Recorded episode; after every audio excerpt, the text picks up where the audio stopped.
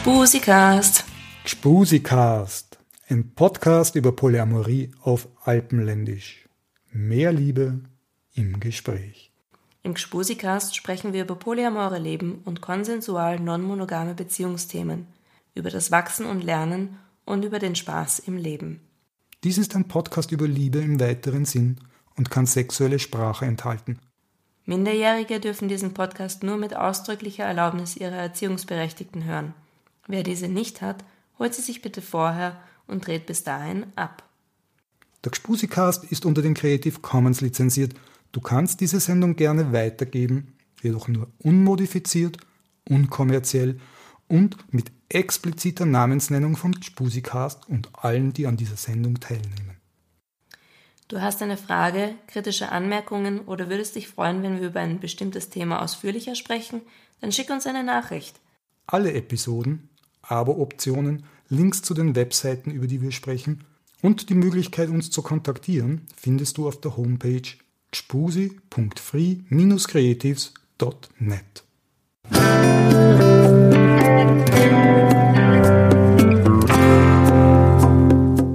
Servus Bernhard. Hallo Werner.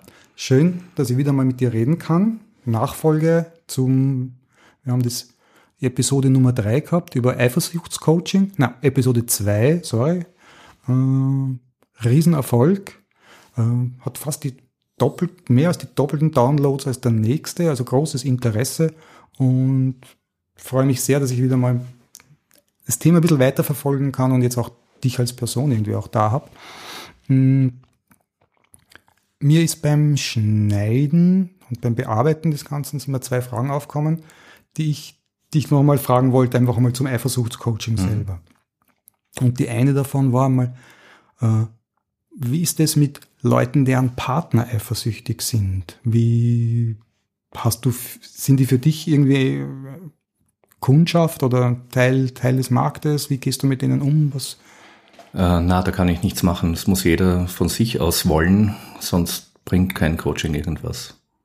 Aber könntest du denen sagen, wie sie sich verhalten sollten oder welche Strategien sie haben könnten oder wie sie in der Situation vielleicht gescheit? Ja, sicher, sicher kann man ein paar Tipps geben, ähm, wie man damit umgeht, aber ähm, letztlich ist es, glaube ich, äh, Entscheidung und Verantwortung von demjenigen, der sich seine Eifersucht anschauen möchte. Wenn der nicht will, was ein gutes Recht ist, mhm. ja, dann wird man sich mitunter schwer tun.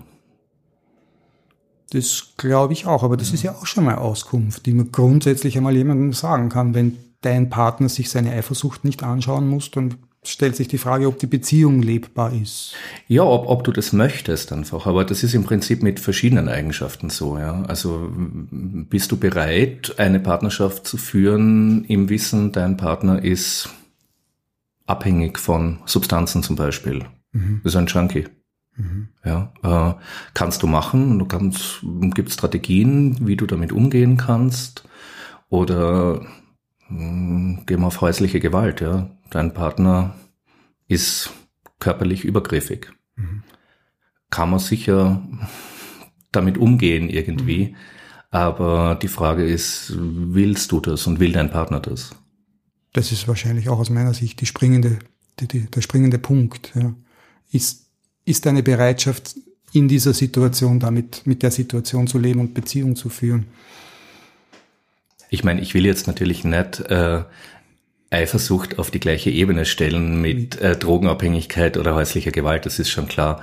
Äh, mir geht's mehr um ein, um ein Prinzip, Mhm. so dass jeder für sich verantwortlich ist und jeder nur für sich das auch ändern kann. Ja, aus meiner Sicht sind das halt alles Störungen, die funktionell das, das Bestehen einer Partnerschaft behindern können im schwersten Sinn. Und es gibt ja ganz viele Leute, die haben Probleme mit eifersüchtigen Partnern. Darum die Frage, mhm. ja, und vielleicht meine, ja, meine Frage war einfach auch, sind die auch in irgendeiner Weise, kann man denen Hilfe geben und so weiter, aber die hast du ja eh gerade formuliert. Ja, ja, ja es, es geht immer äh, von demjenigen aus, der Eifersucht empfindet und wie der damit umgehen will.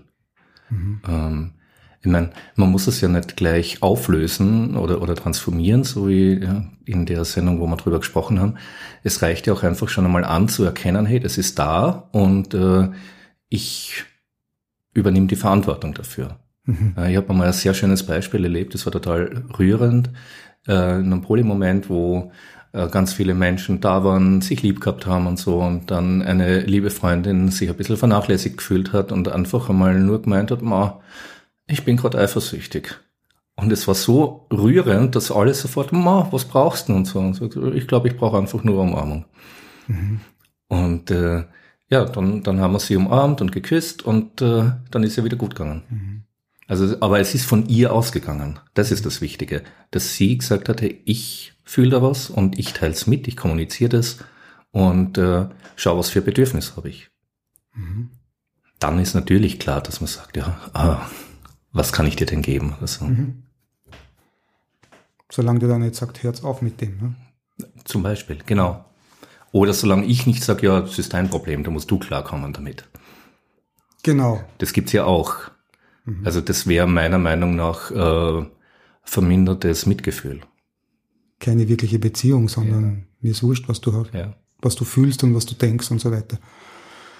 Fasse ich das für mich so zusammen, wie Partner kann, oder ich fasse es so zusammen, auch du siehst das so, dass ein eifersüchtiger Partner per se ist kein Problem. Der springende Punkt ist, kann der die Verantwortung für seine Gefühle über, übernehmen und sie bei sich behalten? Ja, exakt. Okay. Genau. Cool. Ja, auch dort. Super. Ja, danke, hat mich interessiert. Und die zweite Frage, weil wir eben äh, im vorigen Interview über euer Modell geredet haben, das Eifersucht auf Traumata in der Form oder in frühkindliche Erlebnisse oder derartige Dinge zurückgeht, ähm, denen man sich nähern kann und die aufarbeiten kann und so weiter. Das hat bei mir irgendwie so die Frage ausgelöst, wenn das die Natur von, von Eifersucht ist, heute, was läuft denn da? Ich sehe bei, bei Haustieren immer wieder auch Beispiele von Eifersucht. Ich glaube, das kennen andere Leute auch. Das, keine Ahnung, Hunde zum Beispiel oder so. Eifersucht zeigen können und das ganz drastisch zeigen. Und, und das macht mich wundern, wie denn die Natur da ist, also die Natur von Eifersucht und von dem, was man da beobachtet. Und ist das dasselbe und so? Hast du da vielleicht irgendwelche Ideen oder was? Müsste ich jetzt spekulieren. Also ich kenne mich bei Tieren einfach zu wenig aus. Ich weiß auch nicht, ob man es allzu sehr vermenschlichen könnte. Vielleicht ist es auch einfach ein Territorialverhalten mhm. das wir dann vielleicht als Eifersucht interpretieren oder so. Ähm, aber da müsste ich jetzt wirklich spekulieren. Ist nicht mein Gebiet. Okay, ja, passt. Na, vielleicht ja. kann ja der, der eine oder der andere Hörer oder Hörerin irgendwas dazu beitragen. Benutzt bitte die Kommentarfunktionen.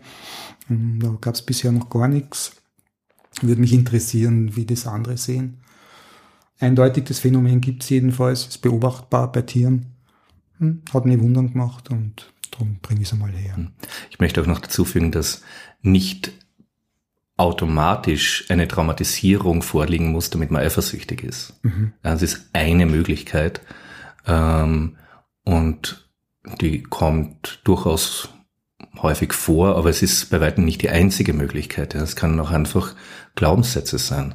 Es kann tatsächlich einfach sozusagen die äh, Erziehung sein oder, oder dieses Feld, in dem wir aufwachsen, wo Eifersucht als etwas Normales oder als Liebesbeweis gesehen wird, dass man halt einfach unreflektiert übernimmt und weil man es halt so gelernt hat, mhm. dann empfindet.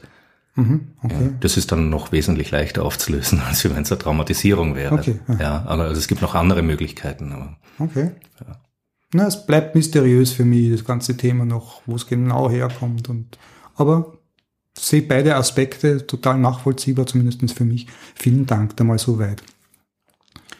Das andere, was mich bei, im Zusammenhang mit dir interessiert, ist, du hast etliche Interviews geführt im Kontext von Polyamorie für öffentliche Medien. Ähm, welche waren das? Ähm, also es war die Barbara Karlich Show zum Beispiel. Es war im ORF äh, für die Reportagereihe am Schauplatz. Es war im Rahmen von äh, Kongressen oder Vorträgen, die ich gehalten habe. Äh, es war mit dir im äh, für Witches on Air, äh, für die Sendung, für Magazine und so, also verschiedene Bereiche der Öffentlichkeitsarbeit. Und wie ist das, das Bild von Polyamorie in den, in den Medien? Wie, wie kommst du da vor, wenn du dort bist? bist ist das eine Freakshow oder ist das eine einfühlsame Auseinandersetzung? Wird man da beim Kamm geschert? Äh, es hat sich geändert. Bis vor ein paar Jahren war es tatsächlich Freakshow. Mhm. Ähm, das war nicht schön. Äh, das war ein Kampf teilweise auch, äh, den ich mir bewusst angetan habe. Also mir war schon klar, worauf ich mich einlasse, weil ich mir gedacht habe, wenn es nur eine Handvoll Menschen sehen, denen es eine Inspiration ist, dann ist es nicht umsonst. Mhm. Aber das war nicht angenehm. Okay. Und ähm, in den letzten eineinhalb, zwei Jahren hat sich's geändert. Also ich merke tatsächlich, dass die Journalisten sich einerseits besser vorbereiten, ihre Hausaufgaben machen äh, und auch die Fragen, die gestellt werden, sind differenzierter. Es ist nicht mehr die Frage so oder, oder die Haltung, das ist ja Blödsinn, das kann ja nicht funktionieren, sondern eher ein, aha, und wie funktioniert das? Dann gehen die schon mit anderen Motiven an, ans Interview oder ans Thema heran vielleicht inzwischen schon? Ja, ich glaube, es hat sich ein bisschen verbreitet, dass es, ähm, also äh, Polyamorie ist nicht mehr so was Neues. Es gibt so viele Artikel schon. Es ist, äh, es ist nicht mehr die Sensation äh, und, oder dieses, dieses hysterische, oh mein Gott, was machen die da, sondern tatsächlich äh, der Beginn einer ernsthaften, differenzierten Auseinandersetzung damit. Mhm. Äh, und ich erlebe es als sehr wohlwollend in mhm. letzter Zeit. Wie gesagt, das hat sich echt geändert und ich habe auch gebraucht, um mich selber mal neu darauf einzustellen, weil ich es eben gewohnt war, über Jahre hinweg, auch im Freundeskreis oder mhm. wenn ich so einmal äh, drüber geredet habe, äh, war ich gewohnt, mich verteidigen zu müssen oder mhm. dass, dass ich äh, ziemliche Watschen kassiert habe und so. Und da haben wir äh, halt eine dicke Haut zugelegt. Mhm. Und ich diskutiere ja auch prinzipiell gern. Mhm. Mir macht das ja auch Spaß. Ich finde es nur unfair, wenn man, wenn man seine Hausaufgaben nicht macht oder wenn man prinzipiell auf seinem Standpunkt beharrt, als wirklich sich auseinandersetzen zu wollen. Mhm. Aber wie gesagt, da haben wir eine recht dicke Haut zugelegt gehabt und ähm, bin sozusagen eben, wenn ich Öffentlichkeitsarbeit mache, schon mit so einer Kämpferhaltung reingegangen. Mhm. Und das hat ähm, einmal gebraucht zu realisieren, ich kann diese Haltung auch wieder ablegen ich muss gar nicht mehr kämpfen. Inzwischen. Inzwischen, ja. Mhm. Es ist äh, total schön. Also es, natürlich kommen kritische Fragen, aber wie gesagt, durchaus wohlwollend. Mhm. Hat es das damals gebracht im Rückblick? War das sinnvoll investierte ja, schon, Haut? schon, ja. Also äh, wie gesagt, ich, ich schätze das auch, wenn man so einmal die Klingen kreuzt und, und so auf eine respektvolle Art und Weise miteinander umgeht. Äh, und ich habe auch kein Problem damit, mich damit zu konfrontieren. Mhm. Äh, und es waren schon einige Menschen, die mich angesprochen haben, die gesagt haben, ich habe das damals gesehen und das hat mir viel zu denken gegeben und das war gut und so. Und dann denke ich mir, gut, dann war es nicht verschwendet. Dann war es nicht verschwendet. Dann sind ein paar Samen auf fruchtbaren Boden gefallen. Und das war mir auch klar, dass mhm. es mir genau darum geht. Mhm. Abgesehen davon ist alles eine gute Lernerfahrung. Ja, also. oh, oh, oh, ja, okay. Natürlich ist es jetzt in letzter Zeit wesentlich schöner. Okay. Also das ist sehr angenehm. Ähm, ich merke, dass ich dadurch, dass ich diese kämpferische Haltung nicht mehr brauche, viel entspannter auch umgehen kann damit und reingehe und äh, Polyamorie auch wesentlich freier vermitteln kann. Gab es ich will nicht wissen welche, aber gab es Dinge, die du, wie soll ich sagen, nicht wiederholen möchtest aus, den, aus diesen frühen Interviews, wo du sagst, da ist auch einiges wirklich schief gelaufen? Hm. So dass du es bereut hast und dass du es noch in, in Erinnerung hast als. Na, als na, nicht wirklich. Nicht halt, wirklich. Halt hart, Arbeit, aber. Ja, genau, genau. Aber nicht umsonst. Mhm. Also es gibt schon Erinnerungen, wo ich mir denke, da haben Redakteure mir was anderes gesagt, als dann tatsächlich passiert ist, äh, wo, wo ich konfrontiert worden bin mit etwas, was, worauf ich nicht eingestellt war und so. Aber das war mir klar, dass das passieren kann. Hm.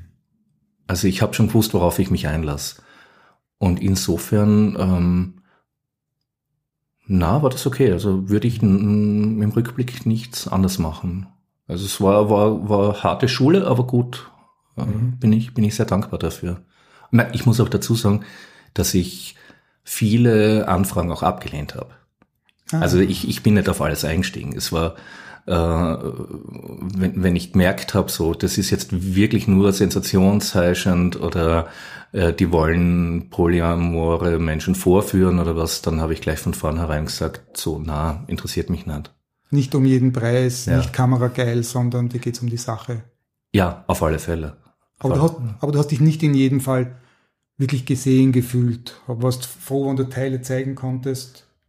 Ja, klar. Ich meine, es ist, äh, versteht sich von selbst, dass man in einem Studio, in einer, in einer Diskussion oder äh, vor der Kamera in einer Reportage, wo wo es vielleicht gar nicht um Polyamorie an sich geht, sondern nur dieser eine Handlungsstrang und der insgesamt nur 10, 12 Minuten gezeigt wird, dass man da das Thema nicht in seiner äh, Tiefe präsentieren kann, das ist klar. Also das ist, ja, wie gesagt, also da, da bin ich drauf eingestellt. Das ist jetzt, das ist nicht schlimm.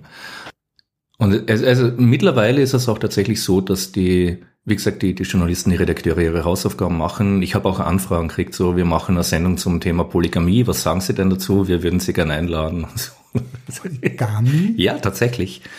Weil dann haben wir gesagt, so, ist ein Straftatbestand bei uns, äh, kann ich nichts sagen dazu, außerdem bin ich nicht polygam. So, ja, aber Sie haben doch da einen Blog und so. Also mhm. sowas, sowas ist lächerlich. Ja. Also da verweise ich dann gern auf die journalistische Sorgfaltspflicht und mhm. äh, da werden sie dann recht schnell kleinlaut und äh, verziehen sich wieder. Okay. Aber das kommt vor, also kommt häufiger vor, als man glaubt. Immer noch?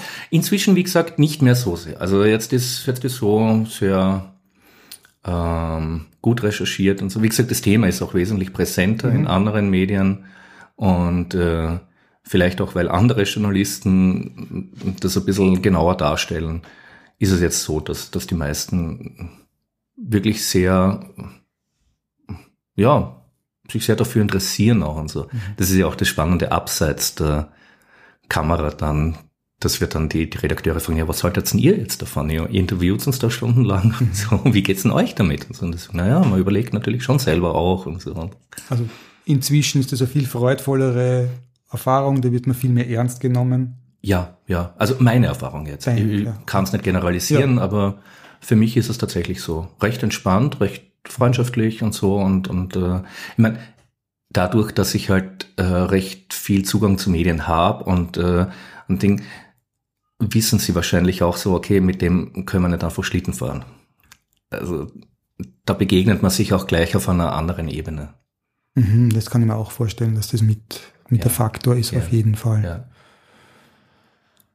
Hast das Gefühl, du kannst das, was du zeigen willst, von dir oder von der Sache inzwischen darüber bringen, gut? Mm, insofern, wie es innerhalb des Rahmens möglich ist, ja. Mhm. Ja, das schon. Wie gesagt, es sind ein paar Minuten und äh, mehr ist da nicht möglich, aber ein, ein Gefühl dafür rüberbringen, mhm. das geht. Mhm. Und darauf bin ich auch immer wieder angesprochen worden, also tatsächlich von, von Menschen auf der Straße oder was, die gesagt haben, hey, habt ihr im Fernsehen gesehen? Äh, irgendwas und ausschließlich positiv. Mhm. Ähm, sehr, sehr schön und so. Und die haben gesagt, wow, cool, so im Sinn von, es wäre vielleicht nichts für mich, aber, aber hey, voll cool, schön, dass das jemand macht und auch, dass sich einer traut, dazu zu stehen und so. Und ich, es hat mich selber überrascht. Also ich bin immer noch ein bisschen, wie soll ich sagen, so innerlich darauf vorbereitet, dass jetzt die ersten Steine fliegen. okay. Ja, insofern total positiv überrascht, ja. Mhm. Na, ohne dass ich jetzt auf eine spezielle Show oder irgendeine spezielles, spezielle Anstalt oder was bashen möchte oder so weiter. Also lassen wir es allgemein, aber grundsätzlich, es gibt schon irgendwie tiefe Geschichten, auch gewisse Horrorshows und so, du hast da sicher schon einiges erlebt. Und dadurch, das ist schon, ich höre das regelmäßig, dass Leute Angebote kriegen von Medien. Hätte ich gern gesagt, kannst du uns nur ein bisschen was aus dem Horrorkabinett erzählen, wo es glatt ist, was kann da so passieren? Oder was ist wichtig, dass die Leute schon wissen, dass auch passieren kann vielleicht? Ja, also ich glaube, man soll sich ähm, bewusst sein, für welches Format man zusagt, wenn eine Anfrage kommt, mhm. ähm, für welchen Sender oder welches Magazin oder so, was die Zielgruppe ist, weil entsprechend werden die Journalisten oder Redakteure das Ganze aufbereiten. Mhm. Das heißt, äh, wenn es jetzt eine eine Sendung ist, wo es um Diskussion, um Auseinandersetzung geht, dann werden die natürlich Konfliktpotenzial suchen und bewusst herausarbeiten. Und, quasi, und, quasi weil das Format von Polarisierung lebt. Genau, ganz genau. Genau, das lebt davon, dass Menschen sich sozusagen verbal den Schädel einhauen. Und äh, wenn man da nicht mitspielt, dann werden halt entsprechend auch die anderen Gesprächsteilnehmer angestachelt, schon im Vorhinein und ohne dein Wissen äh, dich entsprechend reinzuziehen in sowas. Das heißt, da werden die Gladiatoren, werden blutrünstig gemacht und so und dann plötzlich stehst du da draußen und... Ja, und äh, jeder Redakteur sagt natürlich, nein, wir sind seriös und uns ist es wichtig, dass das Thema behandelt wird und so. Ja, ist ihnen auch wichtig, prinzipiell geht es um Quote, um Verkaufszahlen mhm. und äh, da äh, zeigt die Erfahrung halt, die Quoten sind umso höher, je konfliktträchtiger etwas behandelt wird, zumindest in den Mainstream-Medien. Das heißt, da kann man auch schon richtig ordentlich zerrissen werden und drüber gefahren werden. Genau, genau. Also da sollte man sich darauf einstellen, eben wenn das ist, äh, beziehungsweise sich mit dem Format halt vorher mal beschäftigen und recherchieren, äh, wie bauen die Sendungen auf oder, oder in welche Richtungen gehen die Interviews, welche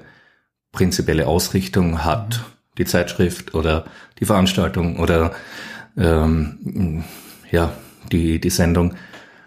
Und, äh, und dann eben schauen, so wie würde ich vielleicht Menschen auf Glatteis führen, wenn ich da mhm. Redakteur bin, wie würde ich äh, spontane, emotionale Sachen provozieren. Darum geht's. Und dagegen ist ja auch prinzipiell nichts einzuwenden. Mhm.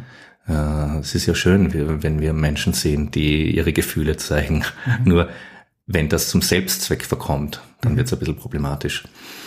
Ähm, und, und dann, ja, zum Beispiel bei, bei eben Diskussionen dann oder was, einfach darauf achten, entspannt zu bleiben. Man muss nicht auf jede Stolperfalle treten, die einem geboten wird. Mhm. Für mich ist es zum Beispiel äh, immer wieder wichtig zu sagen, ja, ich muss mich nicht rechtfertigen.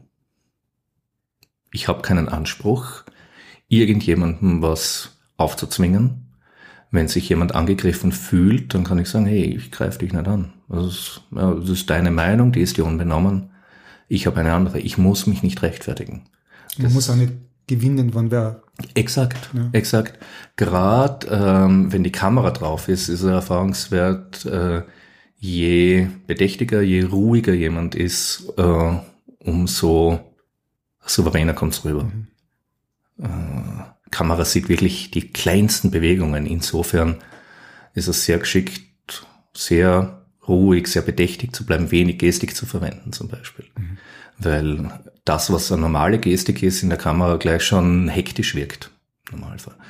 Ähm, und Redakteure versuchen natürlich auch immer wieder, dass sie, dass viel zu sehen ist im Bild, dass viel passiert äh, und, und äh, sind sehr darauf trainiert, auch Menschen irgendwie, wie gesagt, anzustacheln oder, oder auch in irgendwas reinzusteigen, was ihnen dann gar nicht entspricht und da ist es wichtig, das gleich im Vorfeld abzuklären und zu sagen, ja, gewisse Dinge werde ich nicht machen. Also ich habe auch äh, manchmal, wenn ich gecastet worden bin oder so oder gefragt worden bin, ob ich da mitmache, gesagt, äh, ja, prinzipiell, das kann ich mir vorstellen. Ähm, aber ich werde sicher nicht das, das und das machen, was bei irgend dann ist so, naja, na, dann sind sie vielleicht doch nicht der Richtige. So, ja, gut. Das ist, und das ist, glaube ich, das, das Wichtige auch, die Medien wollen was von uns. Mhm. Also man muss nicht äh, Männchen machen, nur weil die sagen so hüpf oder irgendwas. Mhm. Äh, das ist in vielen Köpfen noch drinnen irgendwie auch so, oh, jetzt das ist das Fernsehen, da muss man dann so und äh, äh, alles. Na, die wollen was von uns. Das heißt, äh, ich so, ja, schon, okay, bin ich auch gern bereit, bin, bin gern bereit für, für einen Austausch, für Auseinandersetzung und so. aber zu diesen Bedingungen. Wenn ihr irgendwen vorführen wollt, wenn es euch wichtig ist, da irgendwie äh, weiß ich nicht, Drama zu verkaufen. Drama, ja genau, irgendwas, so dann seid ihr an der falschen Adresse. Mhm. Und dann auch, wenn es halt soweit ist, einfach nicht drauf einsteigen. Muss man auch dann, wenn es soweit kommt, gewitzt genug bleiben. Ne? Genau, entspannt Wachsam, bleiben. wachsam. Wachsam, und entspannt. Also Okay. das, ist, das ist wichtig. Ähm, und auch immer natürlich äh, sich bewusst sein, äh, dass die eigentliche Sendung zum Beispiel dann im Schneideraum passiert. Dass Sätze, die man sagt, aus dem Kontext gerissen werden können, dass man äh, mit was anderem zusammengeschnitten werden kann. Darauf hat man im Normalfall keinen Einfluss. Man kann aber auch ähm, fragen, so, naja, kann ich noch einmal die Sendung sehen, bevor sie ausgestrahlt wird? Kann ich Einfluss drauf nehmen zum Beispiel? Das machen sie so gut wie nie. Äh, aber allein die Frage zu stellen und zu sagen, so, das ist mir aber wichtig, beziehungsweise ähm, wenn irgendwas ist, so im Nachhinein, dann kann ich das. Also gute, seriöse ähm, Anstalten gehen zumindest teilweise drauf ein. Mal schauen, was sie machen können. Und da habe ich sehr gute Erfahrungen gemacht, äh, wirklich überraschend positive auch. Äh, das war aber halt auch eine Redakteurin in dem Fall, die sich wirklich sehr intensiv damit auseinandergesetzt hat und wo wir auch gesagt haben, so ja, schon, aber in diesem Rahmen zum Beispiel. Das, das ist okay, das nicht. So. Aber ein, ein guter Journalist klärt das auch vorher ab. Da muss man sich halt wirklich vorher seine Hausaufgaben machen und schauen, was ist das für, für eine Sendung oder für ein Papier anschauen, mehrere Sendungen anschauen wahrscheinlich vorher Genau. und sich Genau. darauf vorbereiten. Ja, ja, und, Inhaltlich. und äh, auch zu schauen, so, ja, was, äh, was sind meine Trigger? Schon zu wissen, so, okay, wenn, wenn das ein Thema ist, wo ich schon im Freundeskreis irgendwie in die Luft gehe, wenn das jemand anstoßt, äh, da mal zu überlegen, ja gut, wie könnte ich denn entsprechend damit umgehen? Wie könnte ich denn da souverän bleiben? Weil die Nerven natürlich etwas blanker liegen, wenn Ja, klar. die Kamera raus. Naja, klar, klar. Und äh, im, im Studio oder mit allem drumherum und so weiter. Das ist halt eine Ausnahmesituation für die meisten Und Menschen. mit scharf gemachten Gladiatoren. genau. Okay. Genau. Beziehungsweise auch ähm, sich dessen bewusst zu sein, dass bei weitem nicht immer auf Sachebene diskutiert wird, dass Untergriffigkeiten kommen werden, dass Killerphrasen kommen werden. Ja. Also, ja, Möglichst nicht naiv dann in der Situation aufwachen, sondern so vorher damit Genau, rechnen. genau, einfach sich bewusst sein, das gehört halt zum Format dazu.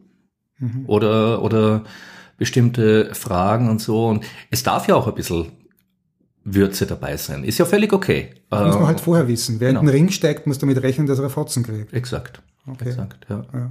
Ja. Und die leben halt auch davon, dass austeilt wird und dass einer die Cent ausspuckt hat. Ja, ja. Okay. Das ist ja auch in gewisser Weise legitim und es darf ja auch Unterhaltungswert haben. Habe ich überhaupt nichts dagegen. Ich meine, Ähm. manche sind so, nicht alle. Ja, eben, wie gesagt. Also ich bin froh, dass ich mir dicke Haut zugelegt habe und äh, Erfahrung habe. Und in letzter Zeit, wie gesagt, ist es wesentlich freundlicher geworden. Das Klima ist besser Also, geworden, es ist, deutlich. Ja, ja. Erlebe ich so zumindest. Oder vielleicht findest du auch bessere Formate inzwischen. Kann ja auch sein. Also die Gefahr besteht sicher noch. Das, diese Sendungen gibt's ja sicher noch. Gibt's natürlich, ja. Zumindest kriege ich da keine Anfragen mehr. Mhm. Ja, das, äh, das ist vielleicht auch die Frage nach Henne und Ei. Ja, ob Okay. äh, ich dann irgendwie aller Self-Fulfilling Prophecy natürlich vorher auch was angezogen habe, wo ich mich verteidigen habe müssen und kämpfen habe können oder so. Äh, Und jetzt, das ist, weil sich in mir was verändert hat, auch äh, wird sicher auch mitspielen, klar. Aber ich glaube schon, dass auch die allgemeine breite und sehr interessierte Darstellung von Polyamorie dazu beiträgt. Trotzdem sollte man halt gefasst sein und wissen, was man tut, wenn man ins Rampenlicht steigt, steigt und dort in den Ring quasi. Ja, und man soll sich auch bewusst sein, dass ähm, das halt zum Beispiel, wenn es einmal im Netz war, im Netz bleibt. Mhm. Also für künftige Partner, Arbeitgeber, was auch immer, ähm, Ich bin keine Ahnung inzwischen, wie oft von einer sehr bekannten Talkshow angerufen worden, ob ich nicht zu dem Thema in der Talkshow sein möchte und die haben dort so die Policy, man darf nur einmal dort sein. Sag ich immer, bitte schaut euch einmal euer eigenes Archiv an. Ich war schon, äh, ihr braucht nicht immer wieder anrufen, aber die rufen deswegen an, weil sie halt äh, zu Polyamorie googeln und auf einen Zeitungsartikel kommen, auf ein Interview, mhm. das die Suna und ich einmal gegeben haben für die kleine Zeitung, das scheinbar immer noch sehr weit oben gelistet ist. Mm, und das ist dann natürlich eine Referenz. Also das sollte man sich natürlich auch bewusst sein. Das ist nicht nur einmal mhm. äh, da und natürlich, Menschen vergessen auch sehr schnell wieder. Die Aufmerksamkeitsspanne ist kurz, aber wer recherchiert, findet die Sachen dann auch. Das mhm. sollte man sich auch bewusst sein. Mhm. Und gerade wenn man einen Job sucht oder derartige Dinge, da gibt es auch einen Grund nachzuschauen, wer ist das. Ne? Ja, ja. Okay. Ich meine, ich tue mir leicht, ich bin selbstständig. Aber ja. Das sind die, die, die üblichen, eh schon bekannten sozusagen Probleme oder Gefahren halt des Netzes auch und der, der Sichtbarkeit und klar. Okay. Mhm. Aber mhm. es ist natürlich auch umgekehrt äh, sehr positiv. Wir reden jetzt über, über Gefahren, Stolperfallen, Glatteis und so. Mhm. Es kann auch äh, extrem positive Erfahrung sein. Das möchte ich schon abschließend auch noch sagen zu dem Thema. Weil, wie gesagt, ich bin öfter einfach angesprochen worden von Menschen, die sagen, boah, durch dich dadurch, weil du dort warst, habe ich mich mit dem Thema angefangen beschäftigen. Mhm. Oder jetzt sitze ich da auf dem Stammtisch. Oder äh, es ja, gibt, gibt sogar Menschen, mit denen ich jetzt äh, sehr eng liebevoll verbunden bin, mhm. die durch solche Umwege letztlich zur Polyamorie gefunden haben und so. Und das ist eine schöne Bestätigung. Also es ist äh, letztlich unterm Strich sehr, sehr lohnend. Mhm. Ja, ich kann mir das auch super vorstellen, dass wenn man an einen Journalisten oder eine Journalistin gerät, der das Thema wichtig ist genau. ja, und nicht, nicht, nicht der Aufreißer, ja, dass das eine Gaude ist, ein schönes Erlebnis ist, mit denen sich zu zeigen, ja. mit denen in Dialog zu sein. Genau, die freuen sich ja auch über intelligente Gesprächspartner, über äh, Thema, das nicht ausgelutscht ist und wo sie selber ein bisschen zum Denken kommen. Mhm. Also insofern kann das eine absolute Win-Win-Situation für alle Beteiligten sein. Okay. Und wir reden jetzt davon Massenmedien, ja, das, ja, ja. also mit Ausnahme jetzt zum, vom Spusikast und ein paar anderen sehr, sehr vertikalen Publikationen, aber im Wesentlichen ist das eine Sache, die sich ans Massenpublikum mhm. wendet. Da kann man jetzt auch nicht in die Tiefe gehen, sondern zeigt man halt einmal nur einen groben Überblick und so weiter. Gibt's jenseits von dem, was, was du dir wünschen würdest, was du dem entsprechenden breiten Publikum noch sagen würdest, wo du das Gefühl hast, da kommt, da fehlt die Bandbreite bislang? Hm, ja, wirklich vielleicht einmal Beispiele dafür, wie polyamores Leben ausschaut, mhm. was das beinhaltet alles. Äh, nicht nur, dass es Polyamorie gibt äh, und, und dass es möglich ist und so, sondern einfach Beispiele. Schöne Geschichten. Also ich würde es schön finden, wenn es in, den, in, in der medialen Darstellung zum Beispiel üblich wäre, auch polyamore Paare zu zeigen, ganz unaufgeregt. Mhm. Oder Paare, Triaden, Quads und so weiter. Also, mhm. ähm, dass man das nicht so als jetzt, na, so wie Quotenschwarzen oder was reinbringt mhm. oder was, mit absoluter Selbstverständlichkeit. Mhm. So wie es mit Homosexualität in den letzten Jahren zum Beispiel auch passiert. Schön langsam, genau, genau, genau. Und dass man nicht das Gefühl hat, ja, die sind jetzt drinnen, weil das halt auch eine Schicht ist, die abgedeckt werden mhm. muss, mhm. sondern es spielt eigentlich keine Rolle. Mhm. Weil das Phänomen einfach da ist. ja, genau, genau. Dann kriegt es auch seine Erwähnungen. Ja, ich habe das zum Beispiel sehr schön gefunden beim Stieg Larsson, bei seiner ähm, Krimi-Trilogie.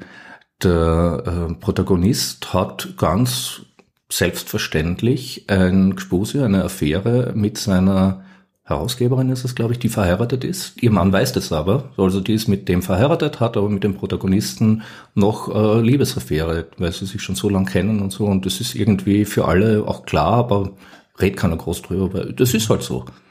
Was mir auch vorkommt, dass das schön wäre, nicht nur zu zeigen, dass es das gibt, ja, sondern auch mehr vom Innenleben, so wie du das auch zeigst. Ja, ja. Was passiert innen, welche Dynamiken zum Beispiel, welche Reifungsprozesse, wie verändern sich die An Ansichten, wie lernen die Leute mit den Situationen umzugehen und diese Dinge.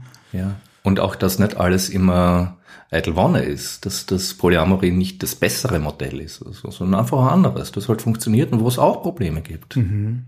Aber dass man vielleicht mit Problemen anders umgehen kann. Ich habe das sehr schön gefunden. Im Modern 2 steht drinnen, dass Polyamorie an sich ganz leicht ist. Die Herausforderung besteht nur, das Skillset zu entwickeln, um Polyamor leben zu, kennen, äh, zu können. Einfach. Mhm, und, ja. äh, und das gilt für mich jetzt aber nicht nur für Polyamorie, sondern prinzipiell für menschliches Zusammenleben. Mhm. Wenn wir mehr schauen würden, dass Menschen prinzipiell dieses Skillset entwickeln würden, mhm. Das halt für Polyamorie notwendig ist, dann würden wir wahrscheinlich insgesamt als Gesellschaft besser zusammenleben können. Ja, das, den Eindruck habe ich auch ganz stark. Ne, dass in der Polyamorie einfach durch die viel stärkeren Dynamiken einfach viel, viel eher dazu kommt, diese Fähigkeiten zu entwickeln, sonst fliegt das einfach alles aus der Bahn und mhm. explodiert. Aber dass das Fähigkeiten sind, die auch in so normalen monogamen Beziehungen ganz wunder ja. wunderbar und wichtig wären eigentlich um Offenheit, Transparenz und ja. Ja, mehr Liebe nur, zu, ja, nicht nur in Liebesbeziehungen, auch ja. in, in kollegialen Beziehungen, mhm. in Lehrer-Schüler-Beziehungen generell. Mhm. Ich glaube, das wäre spannend, wenn, wenn das einmal einsickern würde ins, ins Kollektivbewusstsein.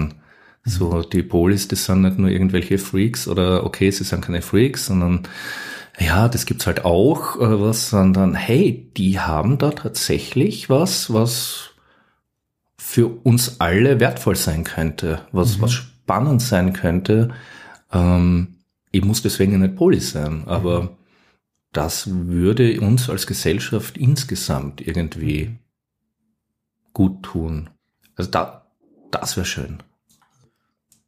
Das drüber, drüber reflektieren, was ist das für ein Werkzeugkasten, welche Fähigkeiten sind es, das könnten wir hier in, in solchen Medien, die sehr vertikal sind, für ein sehr enges Segment sind, da können wir ausführlich drüber reden, da ist auch wurscht jetzt die Bandbreite, wie lange wir jetzt dieses Gespräch führen, ist völlig egal. Ja. Mhm.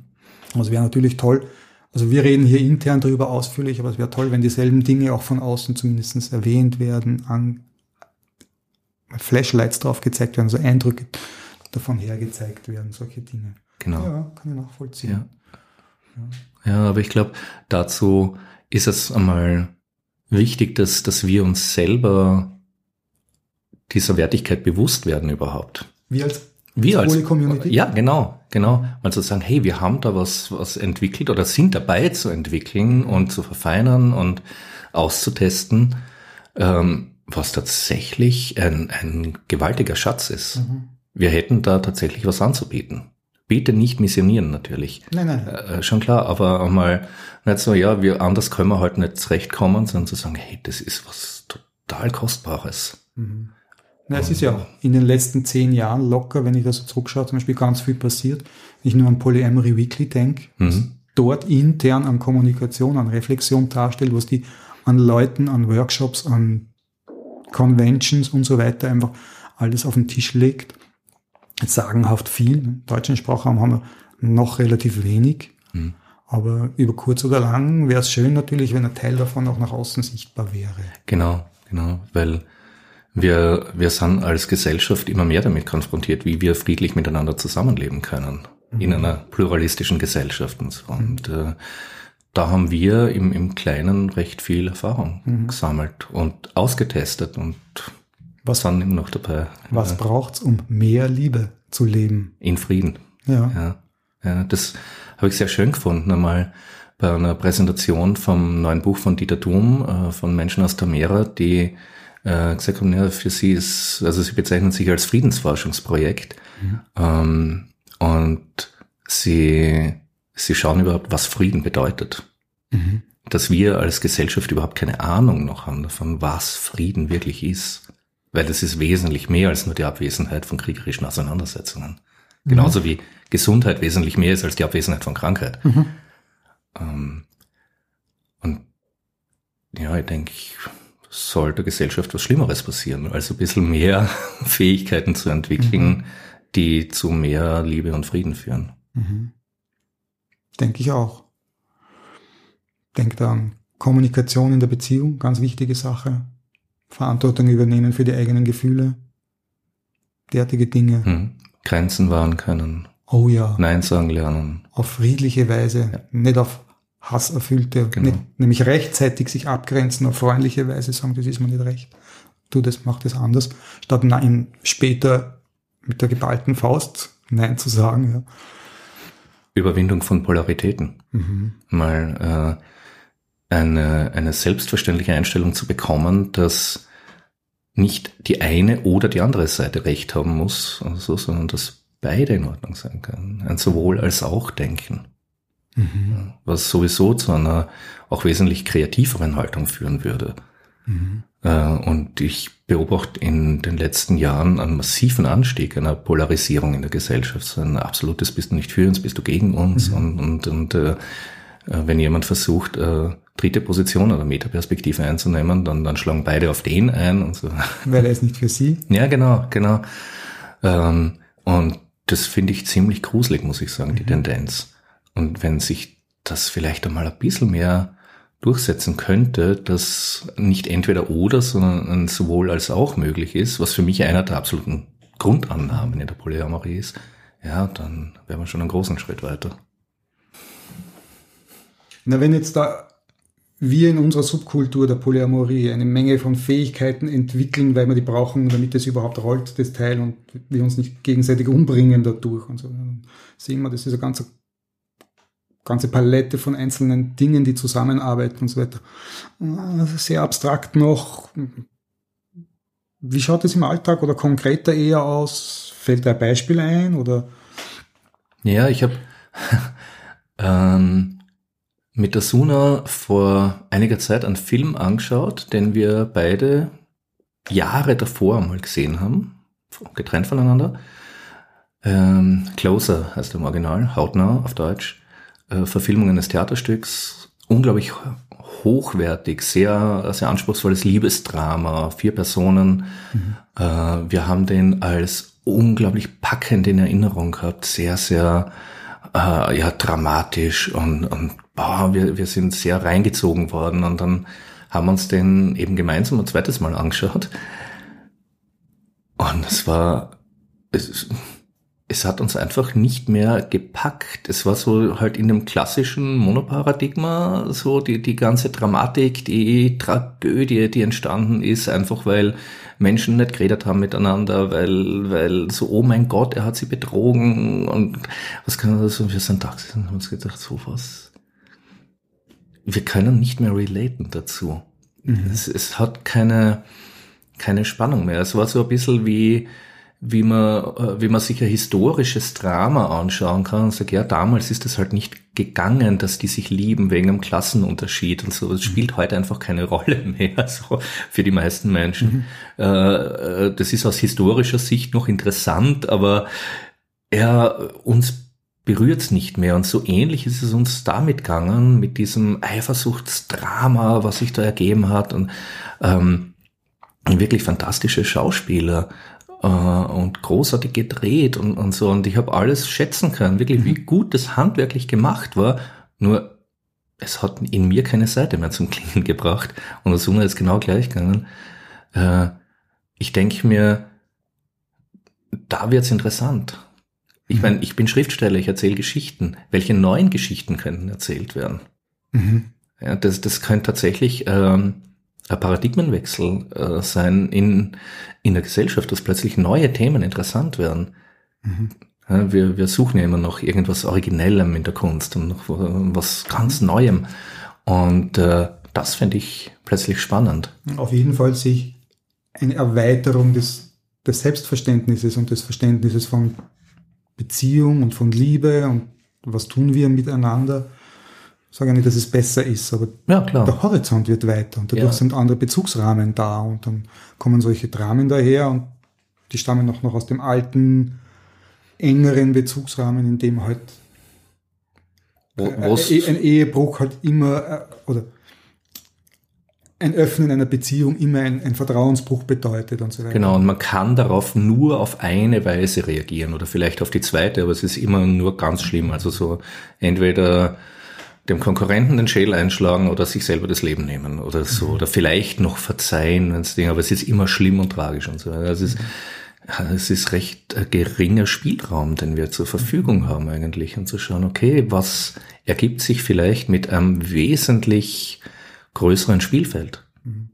Mir kommt es ja auch vor, irgendwie dieses, da ist dieser enge, enge Rahmen, dieser enge Spielraum, dass das in den Autobiografien von vielen von uns auch der genau der springende Punkt war, dass wir irgendwo einen Ausgang daraus gesucht haben. Mhm. Und dort fängt dann halt persönlich für jeden Einzelnen irgendwie die, die Suche nach Lösungen aus, an und nach Partnern, die den Weg halt auch mitgehen. Ja. Und da gibt's dann auch viele Situationen, wo das schief geht, aber halt irgendwann lernt man die entsprechenden Fähigkeiten und so weiter.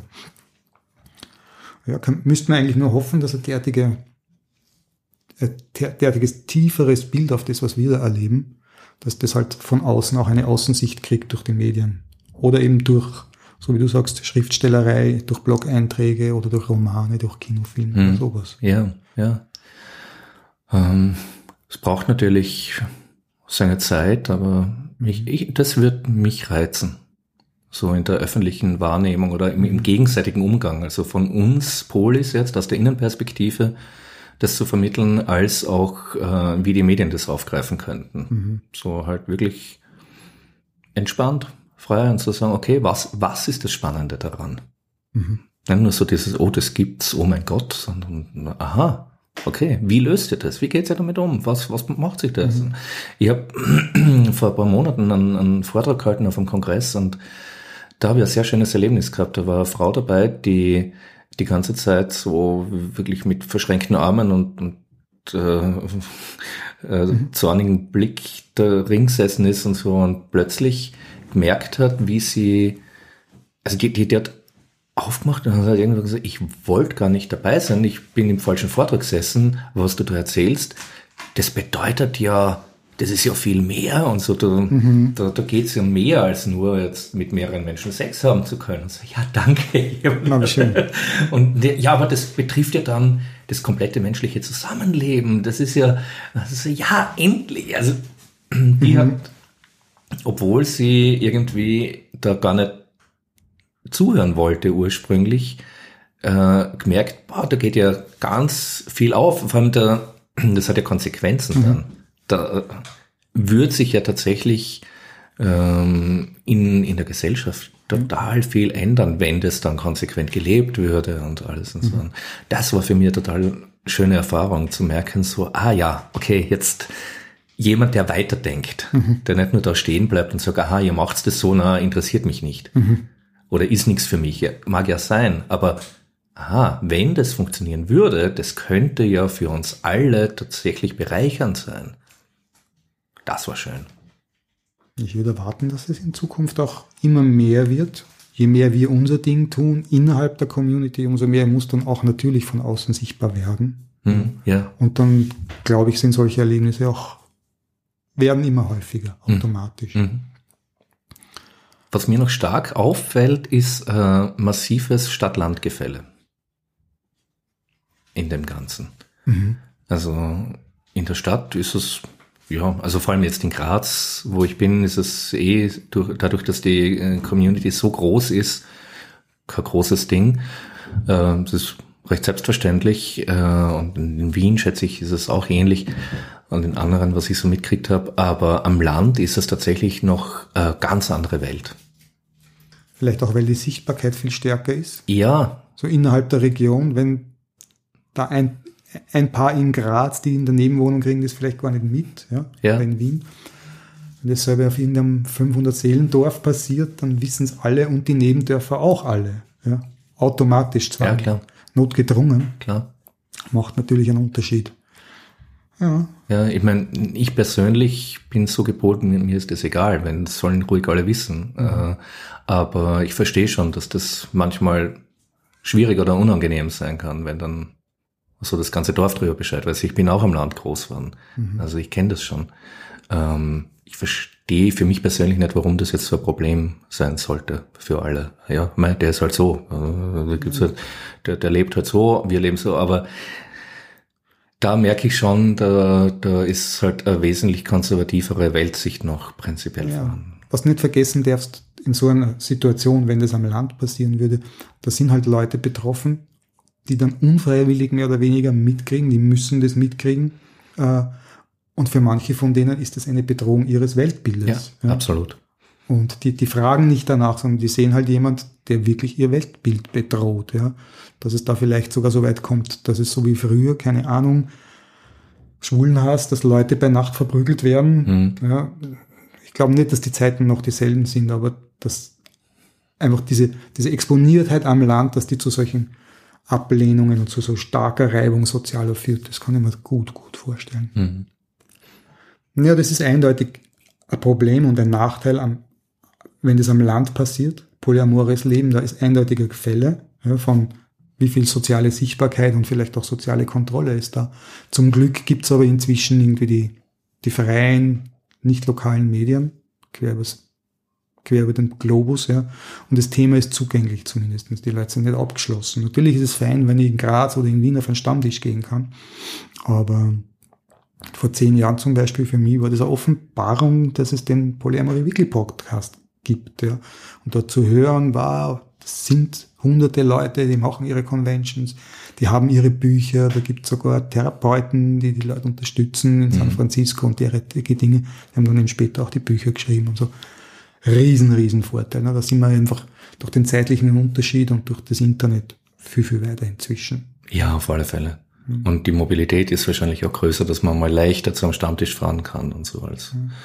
früher noch. Oder zumindest einfach weiß, das gibt's die Informationen da sind. Ja. Das ist ja mit auch ein Grund, warum ich so viel Öffentlichkeitsarbeit mache, mhm. einfach um äh, die Wahrscheinlichkeit zu erhöhen, dass man über gute Informationen stolpert und äh, merkt, so, aha, okay, äh, es gibt Alternativen, ja. die könnten spannend sein. Das ist ja der Grund, warum ich den Spusikast mache. Und jetzt krieg Feedback, dass der in der Schweiz gern gehört wird, in Deutschland, was du auch mitkriegst, du hast ja Antworten sogar auf, auf eure Episode gekriegt aus Deutschland und derartige Dinge. Ja, ja, wunderschön. Naja, super, Bernhard. Ich glaube, wir haben jetzt irgendwie einigermaßen einen Bogen gemacht und einmal danke für deinen Input und fürs wieder mal großartige Gespräch. Danke dir. Ja an die Hörer und Hörerinnen und Polis und alle anderen, die mithören, wenn es Gedanken und Input habt, schreibt uns Kommentare auf der Webseite gspusi.free-creatives.net. Die Episode, ha, die weiß ich jetzt gar nicht, müsst rausfinden. Äh, Nummer 6, Episode Nummer 6. Ähm, ja, gebt uns Kommentare. Glaub, wir haben's. Wickeln wir's ein. Vielen Dank. Vielen Dank dir. Tschüss.